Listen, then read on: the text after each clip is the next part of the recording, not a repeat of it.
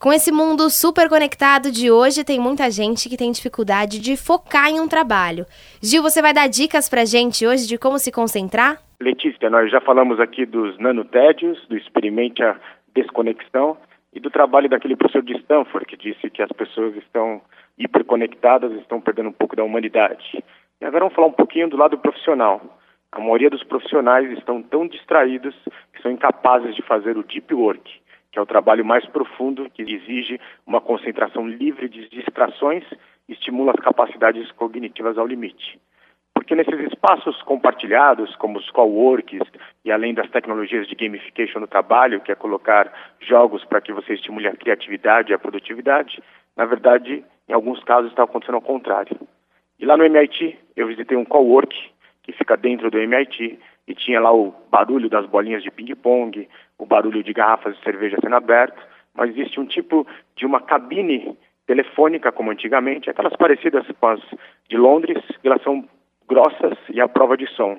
E você passa períodos de 90 minutos trabalhando sozinho na resolução dos problemas mais difíceis. Além dessa cabine telefônica, a gente pode dizer assim, que você encontrou no MIT, tem outras tecnologias sendo desenvolvidas para concentração no trabalho? Isso mesmo, Letícia. Uma nova geração de tecnologias promete ajudar.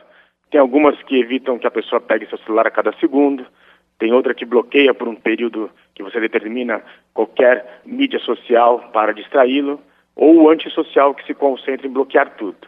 Mas o mais interessante é uma máquina de escrever eletrônica que custa 500 dólares e a única coisa que ela faz é escrever.